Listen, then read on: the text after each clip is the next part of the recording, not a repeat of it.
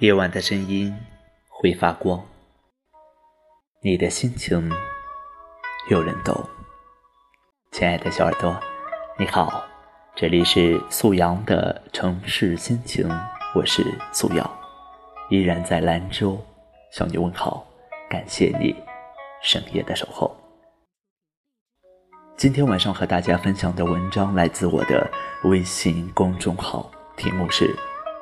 想给你世上最好的奖品，也希望大家能够订阅我的微信公众号，我在那里等你到来。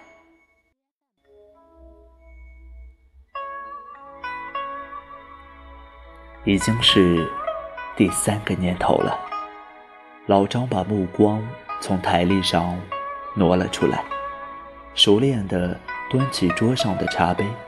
两眼虔诚，饮下清晨的第一口茶，杯中的热气升腾向上，最后消失在这间老房子陈旧的空气里。它像一声来自远方的汽笛，迅速出现，又迅速的秘而不得。在这座普通到极致的小镇上。这样的早晨，便显得格外安静。没有喊破嗓子的叫卖，没有骂街的妇女，没有城管，也没有卖花的姑娘。老张是个急性子的人，唯独喝茶的时候慢慢悠悠，专心致志。哪怕天塌下来，他也要喝完杯中的清茶。至于茶的质量优劣，外人并不知晓。但见几束光，隔着玻璃探进来，落到木质的凳子上，落到红砖砌成的地面，然后就有几处微弱的温度从光束的末端漫开。这已是老张的儿子去上海工作的第三个月份，是他第一次出远门，也是第一次不在家里过年。当初临行的时候下着小雪，车站的月台上挤满了匆忙的旅人。老张帮儿子拎着背包，障碍赛一样的穿过一个。又一个肩膀。几分钟后，列车鸣笛开动，迅速地沿着铁轨窜了出去，消失在灰蒙的天际中。老张是个要强的人，寡言且爱吸烟，但这次他没有带给儿子张俊过多的叮嘱。张俊随他老爹，不善言谈，始终保留着一头短发，吃饭的架势像打仗，三下五除二就搞定。用他母亲的话说，就像六十年代的人看到了白米饭。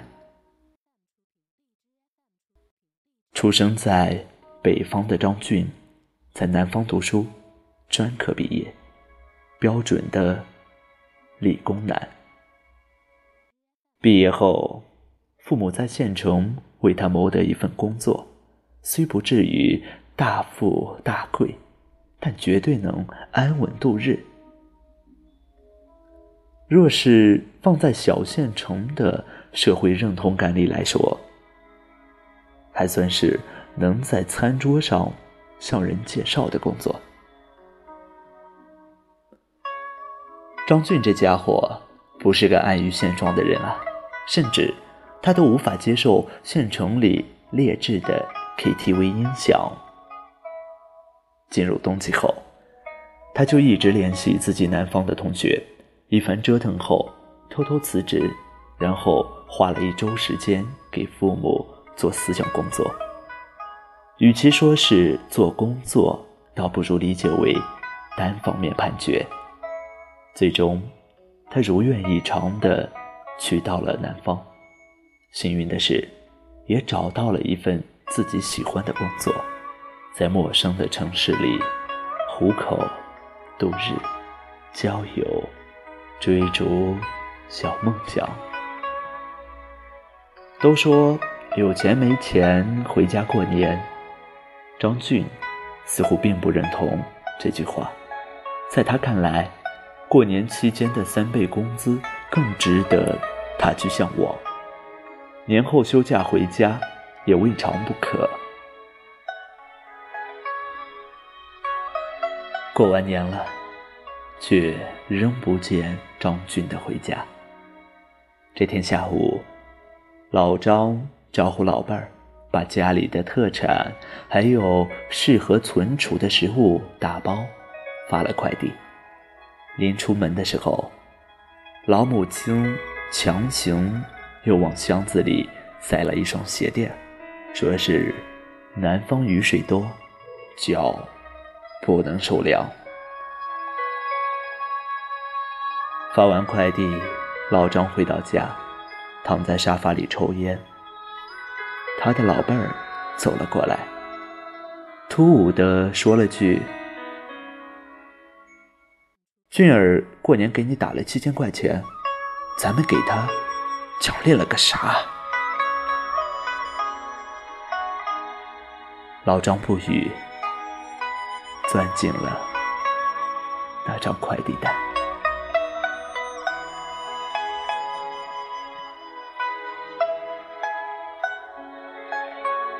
今天的文章就为您朗读到了这里，感谢你还能够在这一时段听到我的声音，再次感谢你，感谢你温暖的陪伴。我是苏瑶，愿你整夜无梦。我们下期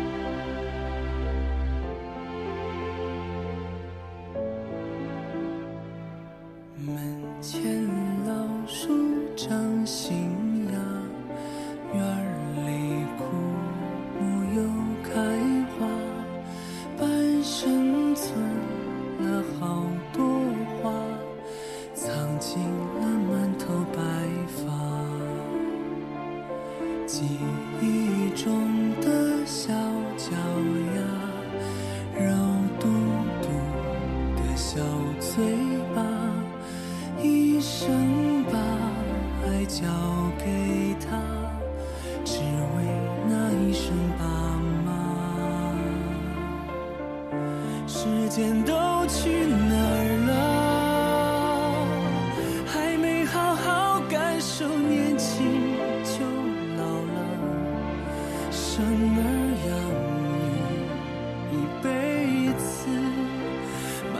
子都是孩子哭了笑了。时间都去哪儿了？